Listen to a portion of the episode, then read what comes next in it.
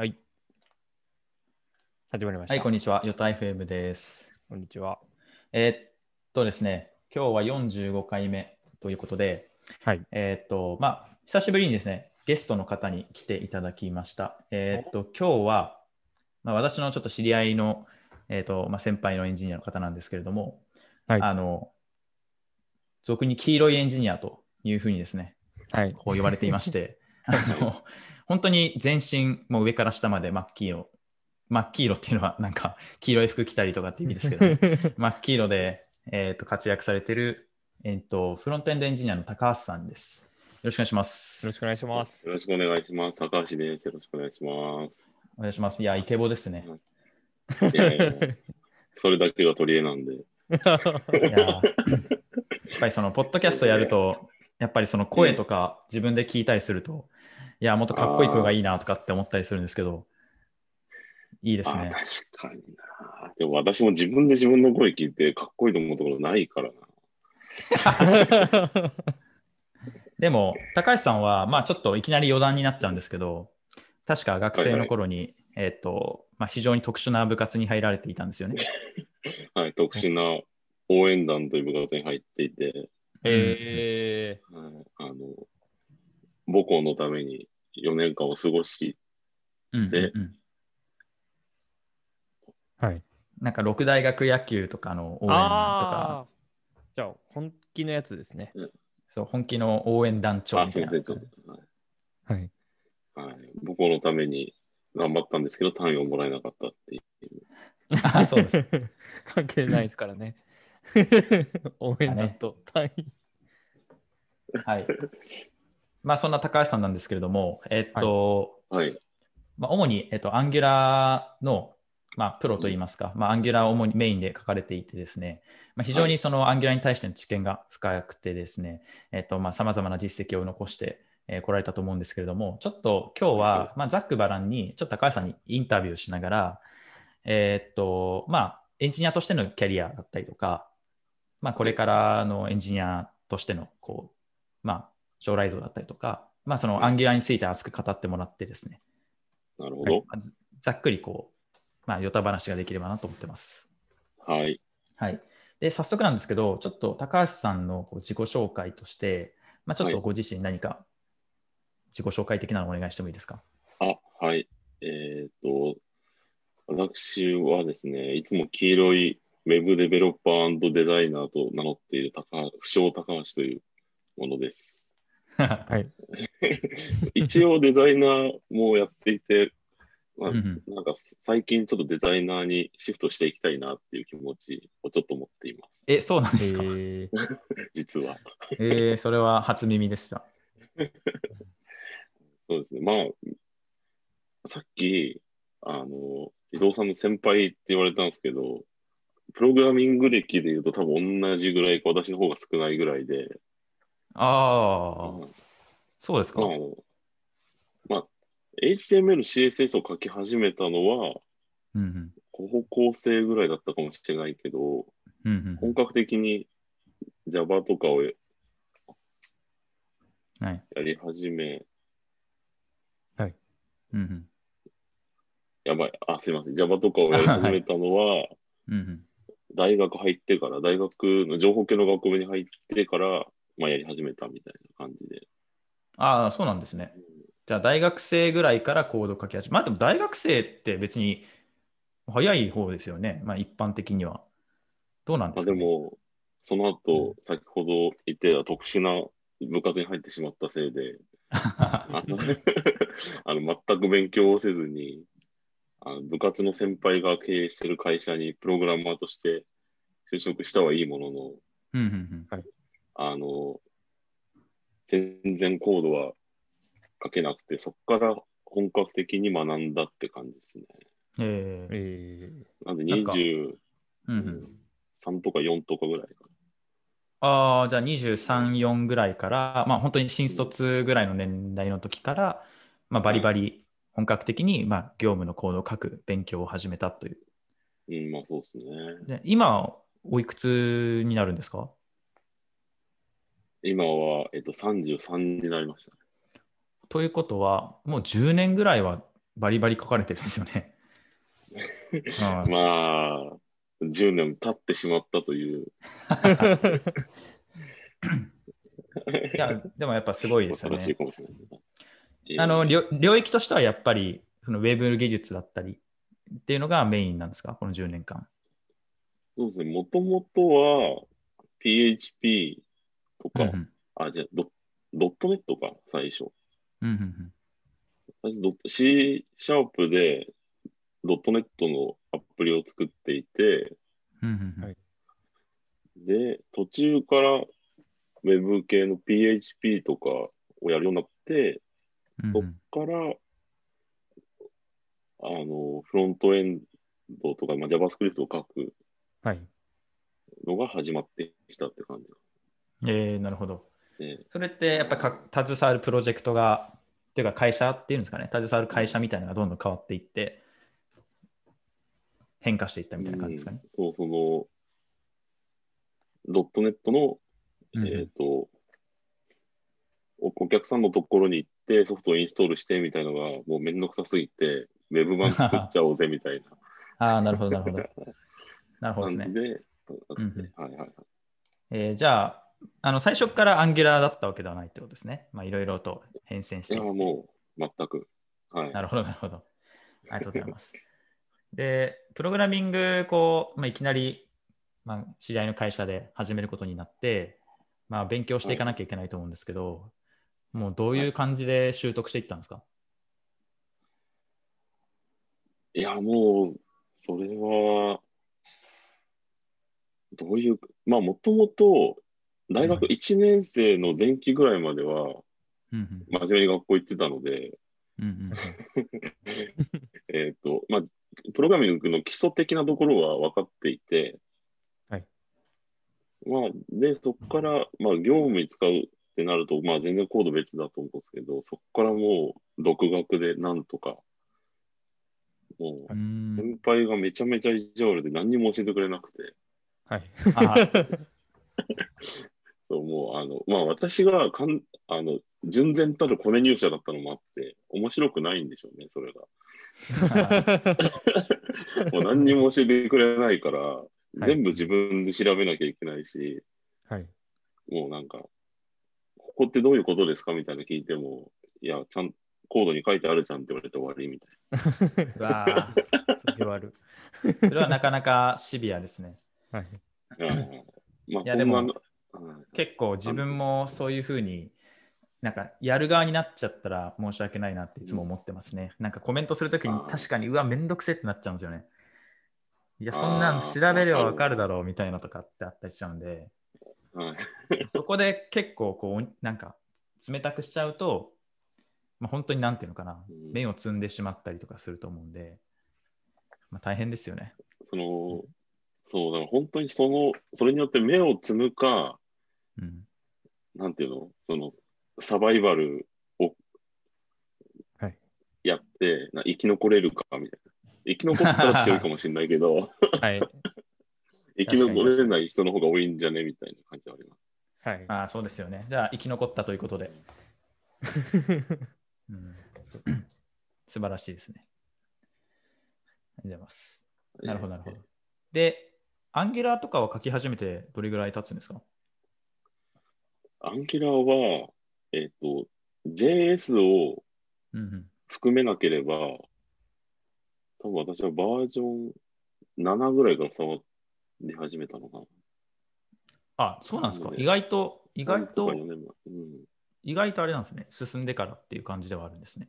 もうめちゃめちゃ最近のあ、アンギュラー JS は触ってたんですか、JS、一回 JS を触って、はいその JS のフレームワークみたいなもの、バックボーンとかをやってなくて。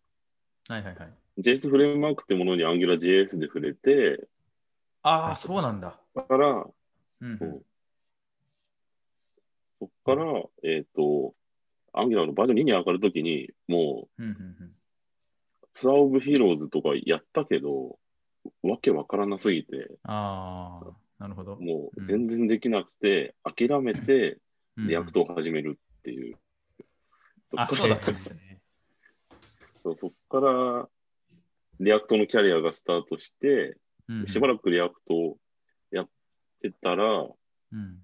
あの、なんか募集要、まあそこからフリーランスになって、募集要項みたいなところに、はい。あの、 Angular、React、Vue、どれかやってたら、なんか Angular、React、Vue、どれかやってたらいいですよみたいなああ、多いです、ね。募集要項で、そういうの。はい。で、自分が何使ってるか何にも書いてなくて、はい。行ってみたら Angular で、はい。そこから Angular をもう一回勉強し直して、はいそしたら、あの、 Angular のスキルがどんどん高くなっていってしまったみたいなところ。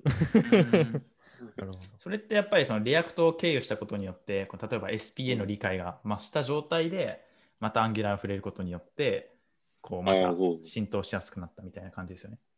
そう、もうそ、 React の方がやっぱり分かりやすいから、いやー、本当にそれですね。そう。うん。 React 一回やっとくと、そこからの置き換えで考えられるみたいなところがあって、ああ、うん、僕は実は一番最初に触ったその SPA フレームワークって、あのバックボーンなんですよ。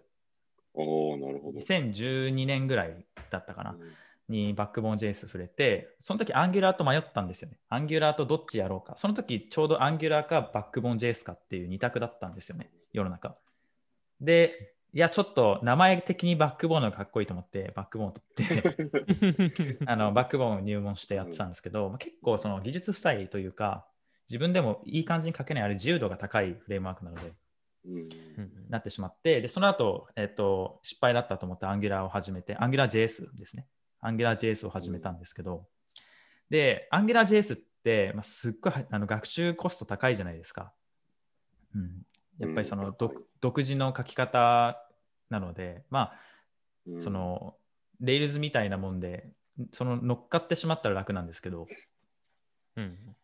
で、結構そこでしっかりえ学習コストかけたおかげで、SPA ってこういうものなんだっていう、まあ、その思想としてこういうふうになってるんだっていうのが、まあ、ある程度分かった状態で React 行ったんですよね。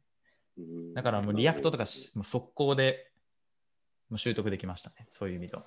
うんうんうん、なので、やっぱりそのそれぐらい Angular ってフルスタックフレームワークってまあよく言われるんですけど、まあ、やっぱりなんていうか、あらゆるその SPA に必要な機能っていうのがそもそもフレームワークの思想として入っていて、まあ、オールインワンみたいな感じですよね。うんうんありがとうございます。いや、なんか、で、 React はもう、あ React じゃないか、 Angular は結構、えー数年ぐらい触られてみたいな感じですよね。そうですね。で、こう今は Angular にどっぷりハマってると思うんですけれども、はいはい。なんか相当なアンギ Angular 愛をいつも感じているんですけれども、その、なんか Angular のこういうとこが好きみたいなとか、そういうのありますね。Angular 自慢、 Angular 自慢をしていただきたいんですけど。いや、 Angular は本当に、あの、うんコードを書くこととか、機能を作ることに集中できるんですよね。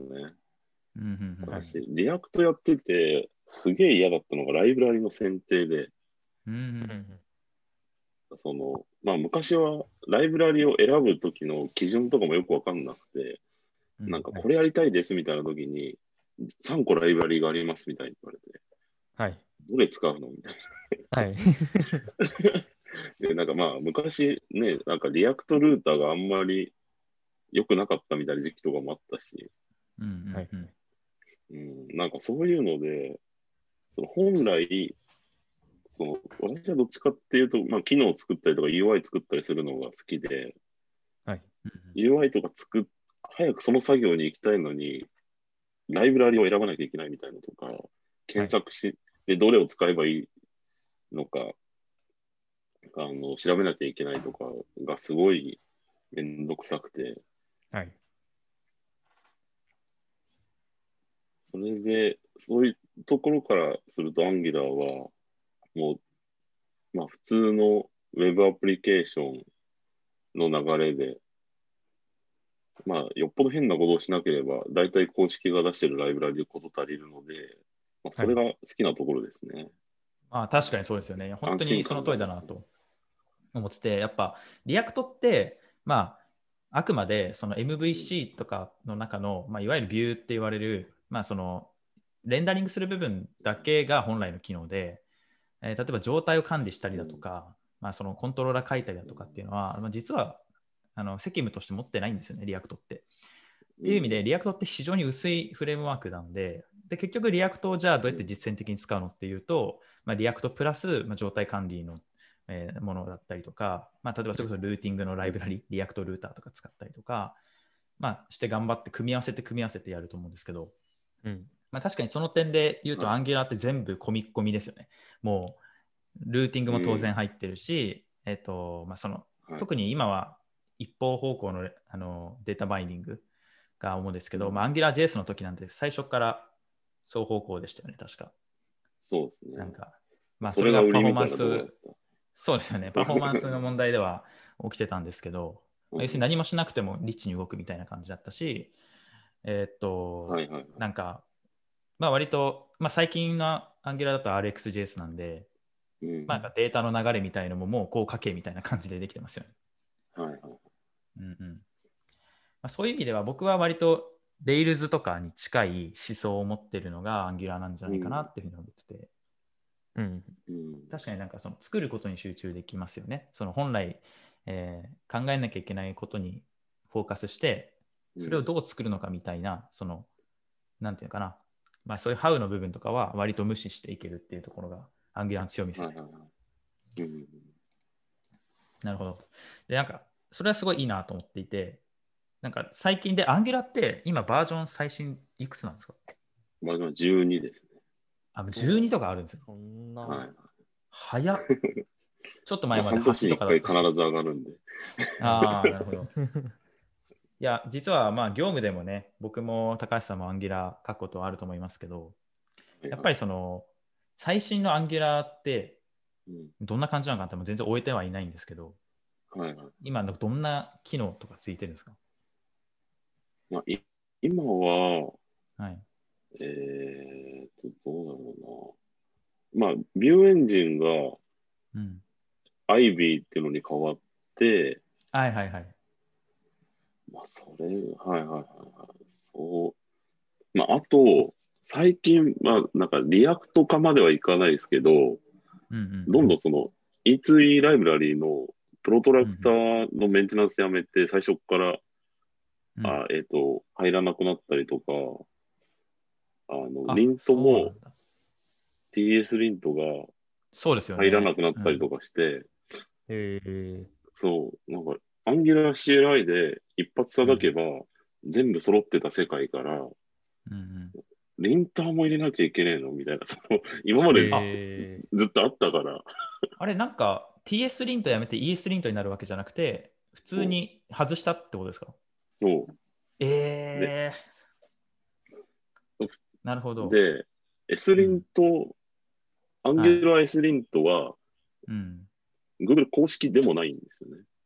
あ、そうなんですもうね。その、サードパーティーが育ってるから、我々はそっちに力を注ぐことをやめて、うんうんうんそのサードパーティー、このサードパーティーを使ってくださいみたいな。あ、えーそうなんだ。じゃあ、本当にフレームワークとして軽くしていきつつ、まあ、その柔軟性とか自由度を上げていくっていう、ちょっと、まあ、ある種ちょっとブレが来てるんですねそうそうそう。アンギュラーの中でも。へええ。それってやっぱり周りのフレームワークとか、まあ、うん。OSS とかライブラリが結構その成長スピード速いから、やっぱそれにフレームワークとして全体が追いついていくのってすごい難しいから、まあ、どんどんどんどん捨てれるとこは捨ててって、あのユーザーに任せていくみたいな感じですよね、多分。そうですね。うん。で、アンギュラー自体は新しいけど、依存してるライブラリーが、うんうん。やっぱりあの流行りじゃなくなったりとか、そうだね、確かに。うん。そう。そういうのがちょっと最そまあ、長く続いてるからそういう悩みが出てくるっていうのもあると思うんですけど、まあ、そういうところにちょっと最近ぶち当たってるかなと。ああ、そうですね。いや、なんか、アンギュラってやっぱりその、結構その、なんていうのかな、RxJS とかも使わなきゃいけないので、まあ、やっぱりなんて学習コスト全体的に高い中、やっぱりなかなかこう日本人だとうんこう馴染めない人多いですよね。うん。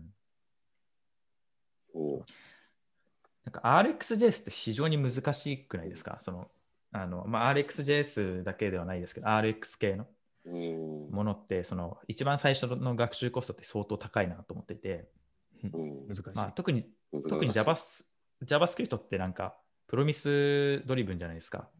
うんはい。そのなので、いきなりこう、オブザーバブルみたいに出てきて、なんかこうね、えーデータのパイプラインがあって、流れがあって、それを変換してとか、非常にこう難しいとは思ってて、はいはいこれって Angular としてはずっと採用していくんですか？それを。い。いやーもう今から剥がすことはできないでしょうという、私は思っているけど、私も RX、なんか結構、ゾーン JS をなくしたいっていう人は多いんだけど、RxJS をなくしたいっていう人はあんまりいなくて、ていうか多分外せないと思ってるからだと思うんだけど、ああ、RxJS いるみたいな。RxJS って、その一回分かっちゃったら、ちょっとハマるってのは分かるんですよね。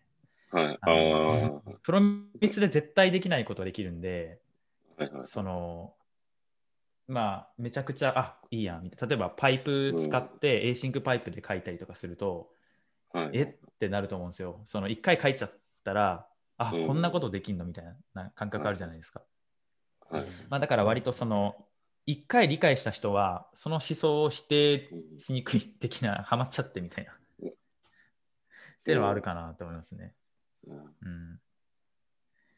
いや、でも、なんか、RxJS コースをオプトインできるようにしてくれよっていう気持ちはある。なんか、それって Angular 内部で RxJS が完全に使われてるわけではな、一応ないんでしたっけ？なんか、オプションでつけれるようにしようと思えばできるわけではないんですか？RxJS は無理じゃないかな。ゾーン JS は、はい。あの、なくても書けるけど、あそうなんですね。あもうだって HTTP クライアントが依存してるからね。ああ、そっか。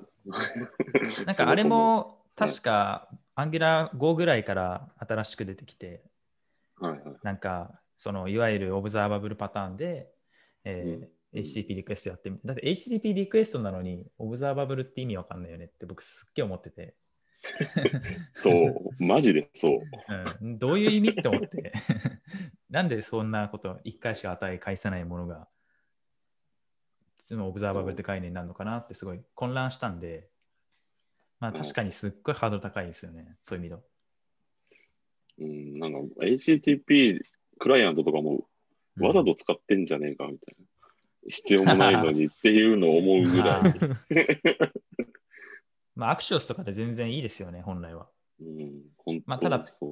一部分だけプロミスにすると、ちょっと大変だから、全部 RxJS にするっていう感じなんでしょうね、思想としては。はうんい、そう、なんかもうちょっと、なんかあ使っても使わなくてもウェブページ作れるみたいな機能が RX にどっぷりだったらわかるんだけど、うんうんうん HTTP リクエストしないアプリないだろうみたいうん、なるほど、なるほど。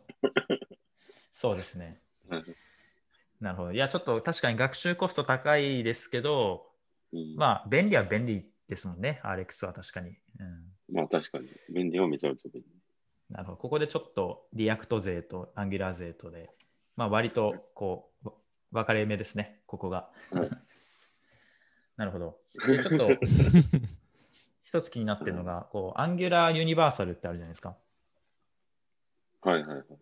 あれって今どうなってるんですか、まあ、いわゆるあのサーバーサイドレンダリングだったりをこうやってたと思うんですけど、今、割とサーバーサイドレンダリングは加工トレンドに入ってるとは思っていて、まあえーとまあ、王道を取ってる Next.js とかって、割とサーバーサイドレンダリングを結構必須以上で、あの SSG って言って、あはい。のスタティックジェネレーションで行くんですけど、うん。うん。あのまあ、ビューとか Next とかは割といまだに SSR とかを知っている、あ、ビューってか Next か。Next は割と SSR するみたいな思想ではあると思うんですけど、Angular って今 SSR に対してどんなこう構え方というか、どういうなんか雰囲気なんですか？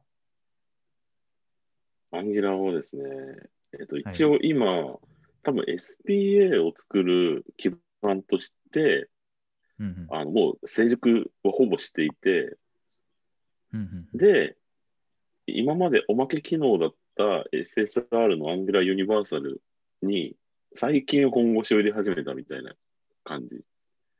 えあ最近本腰入ってるんですね。へえそう。最近ユニバーサル関係の変更が多い。ああ、SSR って、その僕も結構使ってた時期があって、あの、NUXT で。なんかその、やっぱりその、非常にサーバーサイドの計算コストが、あのマシンコストが高いんですよね。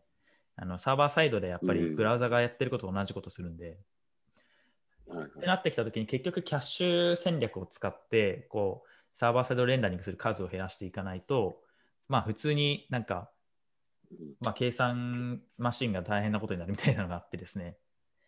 はいなんか割とそういうのとセットで考えたら SPA としてのせなんかやるべきことをめちゃくちゃ超えてる気がしていて。でえっ、と Angular もそっち側に行くともっとよりこうファットになっちゃうんじゃないかなってすごい思ってて。うん。うん、ちょっと懸念してますね。なんかあんまり Angular ユニバーサルに力入れると、これ以上 Angular がすごい重たいフレームワークになりそうだなって気はしてます。うんそうですうんえー重たいというかでかいというか。はい。そう、なんか、個人的には、ねえ、SSR しようと思ったことがないから、し 使ったこともないから、なんとも言えんけど、でなんか、アンギュラーのやっぱり守備範囲が増えるのは、あ、またなんか覚えなきゃっていう気にはなる。ああ、なるほど。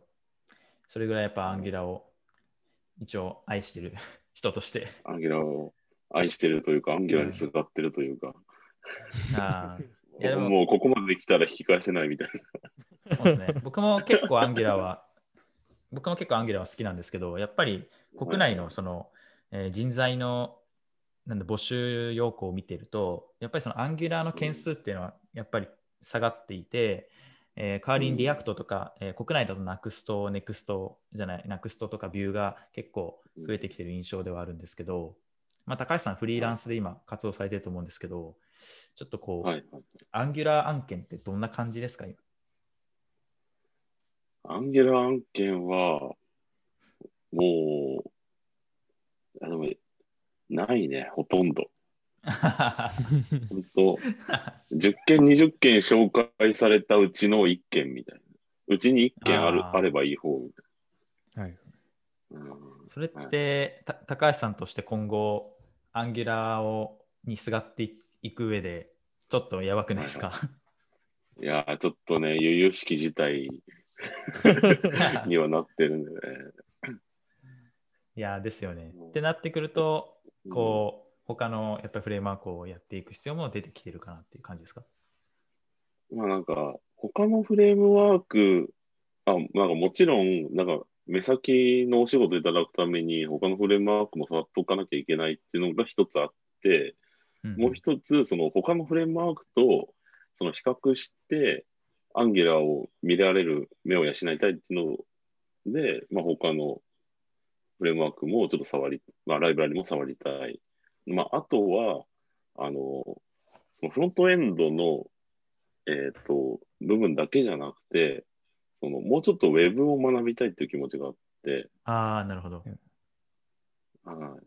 あの、最近、あの、CSS2.0 とか3.0の、あの、仕様を、あの、ずっと読んだりとか、今更、今更今更、あの、W3C が出してるやつとか。うんうんうん。はい。読んだりとか、あと、まあ、フロントエンドの流れで言うと最近流行ってるアクセシビリティの関連のところを、まあ、読んだりとか、はい。うん。うん。なるほど。いや、なんか。そ、のアンギュラーに軸足をしつつも、はい。うんまあ、ウェブをもうちょっと深く掘り下げたい、ウェウェブ自体っはい。ていう感じです。あーなるほどもう SPA ともフレームワークみたいな小手先の話じゃなくて、もうちょっと Web 全体を俯瞰して深めていきたいということですね。そうですね。いや、でも本当そうですよね。やっぱりその今、直近の仕事だからって言って、その React だの、 Angular だのって議論とかやっぱしてると思うんですけど、まあもともとは結局、ウェブ、ただのウェブブラウザで動く JavaScript ですから、まあ実際どういうふうにこうレンダリングエンジンとか、まあ、仕様があって、まあ、どういうことができてどういうことができないのかみたいなところって、まあ意外とこうなんかみんな無視してるなって気はしていたので、まあなんていうかフレームワークによう。んなんかおんぶに抱っこみたいな感じではあるんで、まあ、非常に重要だなと思いましたし、なんかそのアクセシビリティって言葉が出てきたと思うんですけど、いや、これ本当に大事だなと思ってて、なんか結構多いんですよね、日本のサイトのアクセシビリティ無視して作ってるサイトとか。なんか、この間もマネーフォワードかなんかにブチ切れてる人いましたけど、えっ、と、なんか全然アクセシビリティが、あ、いました、見ました？アンギュラーの人ですよね、あの人。見た、見ましたね。そうですね。はい。なんか、やっぱりそのう、んなんだろうな、あの画面でできることが増えたりとかしたときに、まあ、デバイスも多様化していく中で、まあやっぱりその、なんていうんだろう、快適にインターネットを使えるかどうかって、まあ、非常に重要なんで、まあ、それってフレームワークがやるべきじゃないとこだったりするんですけど、まあ、それを知ってるか知ってないかで、うん。なんか全然物が違うなみたいなのがあって、まあ、いいなと思いました、それは。いやただこれが面接で響かないのが問題なんだよ。はい。まあ。相手の会社に。うん。ちょっと分かりにくいですよね。フリーランスが。がね、うん。フリーランスが入るので、もうとりあえず人人手が足んなくて、早くアプリ作りたいみたいな状況の会社が多くて、はい。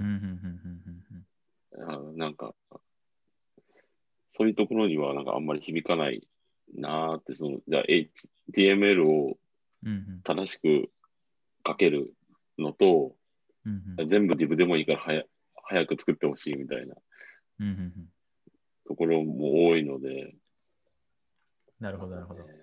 まあ、なかなか自分のと、やりたいとこと案件がマッチしないみたいな感じですよ。そうですね。なるほどですね。はいまあ、そうですね。アンギュラーは結構、えーこれから採用っていう面では、もしかしたらニーズがっていうところあると思うんで、うん。えっ、と、趣味、趣味として、えーお。っていうのでもいいと思いますし、はいまあ、ただ、アンギュラーって Google が全面的に採用してるフレームワークだったりするんで、うん。なんだろうな、Google、Google に行けば活躍できるんじゃないですか。その前に博士号を取らないとね、大学、学童まともに出てないのに。まあそうですね。まあ Google はちょっとあれですけど、まあでも、なんか Google も本当に Angular 使い倒してるっていう感じがしてて、まあなんか技術負債になってるよなみたいなのをたまに見るんですけど、うん まあ JS とかを完全に。そうですよね。っていうか、なんか、アンギュラーのドキュメントページ、アンギュラーでできてて、なんか、いや、あれ、キャッシュで普通に CDN で返せばいいのにと思ってたんですけど、SSG して。うん。いや、なかなか、あの、あれ不便ですよね。表示されるまで時間かかるから。そうう。んしかもなんか、最近特に、多分なんか、えっと、SPA ではあるんだけど、最初に HTML を返してるっぽくて、なんか超ダサい画面がちらって見えるのが、最近のお悩みではある。いや、そうなんですよね。自分で自分のフレームワークの墓穴掘ってる気がするんで。本当だ。今開いてみいやーまあでも確かにね、まあ、 Angular は非常にこうフルスタックで、えっ、と、まあ僕も好きなフレームワークの一つなんですけど、やっぱり React とかが今は非常に勢いがあるんで、まあフロントエンドエンジニアとしてはやっぱり React をやりやらざるを得ないとか、まあ、そういうのはあると思うんですけど、まあ、 Angular がこれから全然化けると思うし、僕もそのアンギュラーが Angular 2になるときに、あのまあ、 Angular JS を切って Angular 2になるときに、まあ、いち早くあの TypeScript 導入しましたよね。だからそのはいはいはいはい。 TypeScript をあの段階でそのフレームワークの準拠、準拠、フレームワークに準拠した言語として、その TypeScript を採用したフレームワークってなかったんですよ、あの時。やっぱりそのあタイプスクリプトの未来にかけた一番最初のフレームワークだったと僕は思っていて、まあ、むしろこのうん。その選択は間違ってなかったっていうのは今、もうタイプスクリプトこの常識になったんで、やっぱそういう意味ではやっぱりうん。いいなっていうふうに思ってたんで、まあ、これからはすごいあの期待できますよね。うん。まあちょっと、しんちゃんの会社ではタイプスクリプトじゃなくて PureJS で書いてるみたいなんですけど。何そのヒゲしたみたいな。いやいやいやいやちょっとあれですよね。タイプスクリプトなしではもう JavaScript 書けないぐらいになってますよね。やっぱり。いやー、そう。最近、うんうん、あの、コーディングテストみ。たいなのを、うんうんまあ、競技プログラミングとかそのレベルではないんだけど、うんまあ、パイザとかのコーディングテストをややるときにタイプスクリプトがなくて、しょうがないから、JavaScript で書いたら、めちゃめちゃ書きづらくて、うんうん確かに。あ、そうか、はいここ型、そうか、みたいな。そうそうそう、そうなります。いやのめっちゃわかるな、それ。うんで最近、あのガスを書いたんですけど、Google App Scripts。まあ、あれ普通にガスエディターで書いてたら JavaScript しか動かないから、まあ、その、うんなんだろう、普通に JavaScript 書くわけですけど、まあはい普通に、うわ、みたいな感じでしたね。怖みたいな。こんえ、こんなんで動くみたいな感じの感覚に一瞬陥りましたね。いや、まあちょっとタイプスクリプトは本当にいい技術ですよね、やっぱり。まあ、あれがないとうん大規模アプリケーションをメンテナンスする自信がないなっていう領域まで個人的には来たので、まあ、ぜひぜひうんマイルシェアにもタイプスクリプトを使っていただきたいというところではあります。いや、もうまさに。新しく作るときはさすがに。ちょうどそうね今日、今日というか、最近、結構大きくなってきたプロジェクトのリファクタリングをしてて、やっうんうんぱり確認とかも辛いですね。うん、実際にリファクタリングしてって、うんうん。その変わんない状態でいられるかっていうか、うん。しっかり動く状態でそう、そう、実際にテストして、ポチポチしながら、実行しないと何が降るか分からない。実そう。実行しながら、ちょっとずつ負債を返していってるので、そうですね。まあなんかその PureJS からタイプスクリプトにリプレイスしますみたいな経験ってめっちゃ重要だと思ってて、うやっんぱそれはすごいいい話だなと思うんで、まあなんかそういう動きがあったらまたなんか教えてください。いや、もう自分で動かせばいい話なので、そうですね。そうですね。まあ絶対後から楽ですもんね。うん。これはおすすめということで。うんいやー、そうですね。で、で、あと、その高橋さんに聞きたいのは、あのこれからはい。のそのフロントエンドエンジニアという、まあ、キャリアを歩んでいくにあたって、はい。はい。まあそのまあ、さっきアクセシビリティだったりデザインっていうふうにおっしゃってたと思うんですけど、はい。まあなんかこう、どういうフロントエンジニアになりたいかというか、どういうフロントエンジニアとしてこう生きていきたいかというか、まあ、むしろそれがはい。はい。正解正解だと思うというか、そういうのもしあれば、お聞きしたいんですけど。あまあ、私、まあ、個人としては、まあえっと、デザイナーとエンジニアの架け橋になる、なれる存在になりたいっていうのが一番あって、うんまあ、最近デザインエンジニアみたいなうん言葉もあったりとかしますけど、まあ、そういうポジションに、まあ、行きたいなというのが、という感じがしてますね。ああ、なるほど。まあなんかデザインもやってらっしゃると言ってたんですけど、まあそれって本当にあれですか、もうウェブデザインだったり UI デザインだったりそういったことを例えば Figma とかスケッチとかで起こしてみたいなとこからやるってことですよね。そうですね。えなんかその、デザインは、いわゆるデザインを書くときにお客さんとか、まあ、やりたいことを、まあ、噛み砕いていく作業とかも好きだし、うんうんうん、それをなんか UI として構築していく作業も好きだし、うんうんうん。うん。なんかそのそまあ、それを、まあ、あと単純に CSS 書くのが好きっていうのもあるけど、うーん。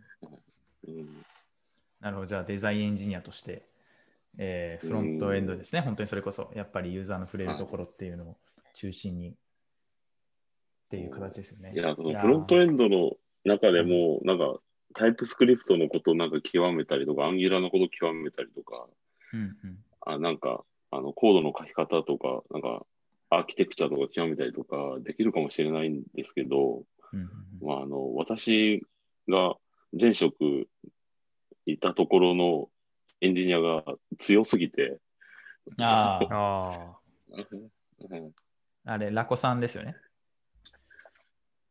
はい、あの、ラコさんとかが、まあ、いらっしゃる環境の中でコード書いてたら、もう本当に、なんですかね、あ、あそこと同じ感じで戦えねえなっていうのがもう如実に分かって、いや、もう、あと人生3周ぐらいしても追いつけないんじゃないかみたいな。なるほど、なるほど。なるほど。なんか、アンギュラーで普通にアプリケーション作るのに不自由しないぐらい、あの、アンギュラーのことが分かるようになったら、あれもしたいし、これもしたいとかって思ってたんですけど、はいそのアンギュラーで不自由なくウェブアプリケーションが作れるまでアンギュラーのこと分かるっていうのが全然できてない。いまだにできてる自信がなくて、そのそういう人たちを見ちゃうと。うんまあ、なので、いろんな掛け合わせで、こう、エンジニアとしての価値をこう高めていくことですよね。もうフリーランスは尖ったもん勝ちなんで。どこでど う？デザインとか CSS は意外に苦手なフフロントエンドエンジニア多いので、そこを狙っていきたいなといいですね、いいですね。いいですね。なんか自分でプロダクト作れるときにも便利ですよね。やっぱその一気通貫してできると。うんまあ確かに。そうですね。なんで、プロダクト作りたいですね、最近は。いやー、それ、まあ本当にそうですよね。いや、僕もこのポッドキャストでよく言ってるんですけど、これからのエンジニアに重要なのは、プロダクトセンスだって話を何回もしてて、えっと、まあ、それって要するにプロダクトを作れる人なんですよね。まあ、つまりその技術的に作れるって意味じゃなくて、その、ものを作るだけ、その、設計から思想から、まあ、例えばどういうものを作るべきなのかって考えることから、で、どういうものだといけてて、どういうものだといけてないのかみたいのって、なんていうのかな、こうセンスなんですよ。うん。で、このセンスっていうのは、こう、日々いろんなプロダクトに触れて、使って、こう、レビューしていかないと身につかないと思っていて、で、そういうのがこれからエンジニアには必要。言われたことを設計書とされてやるんじゃなくて、自分がこういうものがいいと思って作れる能力だったりとか、で、そこにやっぱりそのそれなりのセンスがあって、うん。いいものができますみたいな、なんかそういう、なんていうんですかね、クリエイターっていうんですかね、クリエイターとしての能力が僕は必要だと思ってるんで、うん。まあ、じゃないと多分市場価値上がんないよなってすっげえ思ってるんですよ。まあ、やっぱりその海外のアメリカとか見ると、やっぱりそのスタートアップのエンジニアとかって、まあ、基本的に自分たちでプロダクトを評価して自分たちでプロダクト設計して作ってるんで、まあ、そのなんか言われた通りに作作りました、はい、みたいなスタートアップのエンジニアなんていないわけですよね。そう。まあ、その少なくともリードエンジニアとかにはいないので、まあ、その、まあ、うんプロダクトのレベルもやっぱりそのグローバルが日本にどんどん来る中で、まあ、やっぱ戦っていくためにはそこ必要だと思うし、うん。まあ、やっぱり物を作っていくのは、うん。で人に使われるっていうのが一番嬉しいと思うんで、まあ、そこですよね。そう。最近、 Angular Rocks っていうポッドキャストを聞いたら、聞いたときに、あのミスコっていうアンギュラ JS を作った人が出てて、あはいはい、その人のインタビューが、そのうん1.0から2.0に、なんで1.0を捨てて、また2.0で作り直したんですかっていう質問に答えたときに、いや、俺、アンギュラー J、アンギュラー JS 作ったとき、JavaScript のことそんなに詳しくなくて、みたいなこと言ってたんだよ。なるほど、なるほど。なるほどえマジで？みたいな。JavaScript のことそんな詳しくなかったけど、AngularJS 作っちゃったんだと思ったら、うんなんかそう、なんかコードこねくり回してて、何にもプロダクト作ってない自分が恥ずかしくなって、いや、俺もなんか、そんなよくわかんなかったけど、こういうプロダクトを作ったぜみたいな言える方がかっこいいなと思って、なるほど。ちょっとそれを目指いやアウトプッそうかなと。トですよね、本当に。うん、まあ本当にそう。正直す、すごい技術力があるというよりは、やっぱりこういうのを作るんだっていうものと、まあ、そこに対するなんかセンスというかがあれば、まあ、なんだかんだアウトプットになりますよね。うん、そうですね。いや、そうですね。じゃあ今後はぜひご自身のプロダクトとか、まあそういうのもちょっと楽しみにしてます。出したらここで宣伝していただいて。頑張ります。あ、やったぜ。ありがとうございます。いやー、ちょっといろいろと聞いてまいりましたけども、まあ、本当に、なんていうか、アンギュラーをに詳しいエンジニアの方って、まあ、なかなか実はいないなと思っていて、まあ、なんかそういう有名人みたいな方がいるんですけど、本当にアンギュラーと向き合って、業務やってますみたいな人って、まあ、そんなに多くないじゃないですか、国内だと。まあなん。かあむしろ AngularJS みたいな古きそのぷなんかメンテナンスをさせられてる人とかいると思うんですけど、あの今のあー Angular 最新を追って、自ら取り入れて使ってますみたいな人ってなかなかいないと思うし、まあ、その歴史を知ってる人もなかなかいない中で、で今 Next.js だったり React だったりがこう出てきてる中で、はい。えっとまあ、そういうのをやっぱ比較して、フレームワークの特徴を語っていけるっていうのはすごいなんか面白い回だったなと思ってます。うんいやーなんか、そうなんですよね。まあ、高橋さんとは、まあ、ちょっと仕事する機会もあったりとかして、結構、まあ、普段から面白いなと思って話聞いてたんですけど、まあ、ちょっと今回ゲストに来ていただいて、すっごい、えー僕もアンギュラー、まあ、もともとアンギュラー書いてたのでうん、まあ、またちょっと書いてみたいなって気になりましたけど、やった。いやいや、今のは、今のはそういう社交辞令ってやつです。いや、冗談です。やっぱり。いや、冗談ですけど。言うなら言わなくていいのに。そうですね。まあでも、えっと、Angular のフレームワークとしての完成度は僕は SPA の中では一番高いと思ってるので、SPA のフレームワークの中では完成度って意味では一番高いと思ってるんで、はいまあなんか、どんどんこれから、うんと、進化していって、えーいくのがすごい楽しみだなと思ってます。はい。私も楽しみにしてます。そうですね。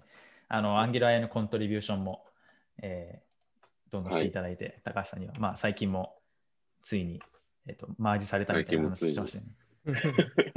はい。小文字を大文字に直しただけのコントリビューターの一文字、一文字、フィックス。一文字。一文字コントリビューターとして今後も活躍していきたい。そうですね。立派なコントリビューターということで。いやーいや、非常にちょっと、まあ、あっという間に時間が来てしまいましたが、えー充実した回だったのかなと思ってます。まあちょっとまた、あの機会があれば、えっ、と、アンギュラーの、はいえーアンギュラーがすごい機能とか出したときとか、またお聞きしたいですし、はいはい、ちょっとはい今のウェブ事情とかも聞ければなと思ってます。いやありがとうございます。い、やーどうでしたか、ポッドキャスト。初収録だと思うんですけど、多分ご自身。いやー、ちょっと、あの、ネットワークがね、もうちょっと強く引かないとなって改めて思います。そうですね。ズーム経由ですからね。いやー、いや、ちょっと、まああるある若干緊張しましたけど、ですよね。最初は緊張しますよね。わかります、わかります。でもなんか、世の中、結構日本語で、その、フロントエンドの人が3、40分喋ってるポッドキャストって意外にないないので、そういうコンテンツをね、うん、なんか増やしていけたらな、そうですね増えていっ。たらいいなって思いますね。まあ、続けるのすごい楽なんで、あのおすすめです。はい。じゃあちょっと、あの、チャレンジしたいと思います。そうですね、イケボなんで。はいはい。はい。はい。せっかくありがとうございます。はい。はいそうですね、せっかくかっこいい子に生まれたんで。ぜひ。神に感謝して、ポッドキャストを始めたいと思います。まあ、エンジニアにイケボが必要かはちょっと置いといてですね。確かに。はいいや、ありがとうございます。そしたら、じゃあまた、えっと、ぜひ機会があればお願いします。はい。よろしくお願いします。はい。じゃあ今日はありがとうございました。ありがとうございました。